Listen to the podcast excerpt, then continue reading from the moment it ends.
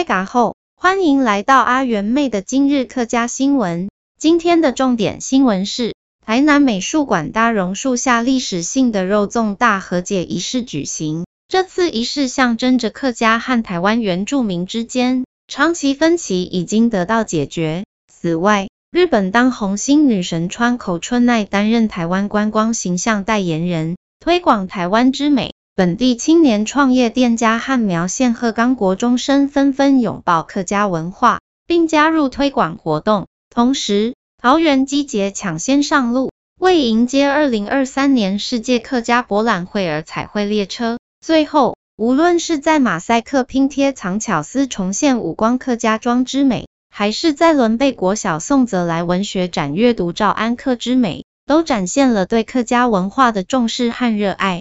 欢迎持续关心客庄的大小事。如果喜欢我们的节目，也请给我们五星好评，留言与我们互动。暗自 say，声望你。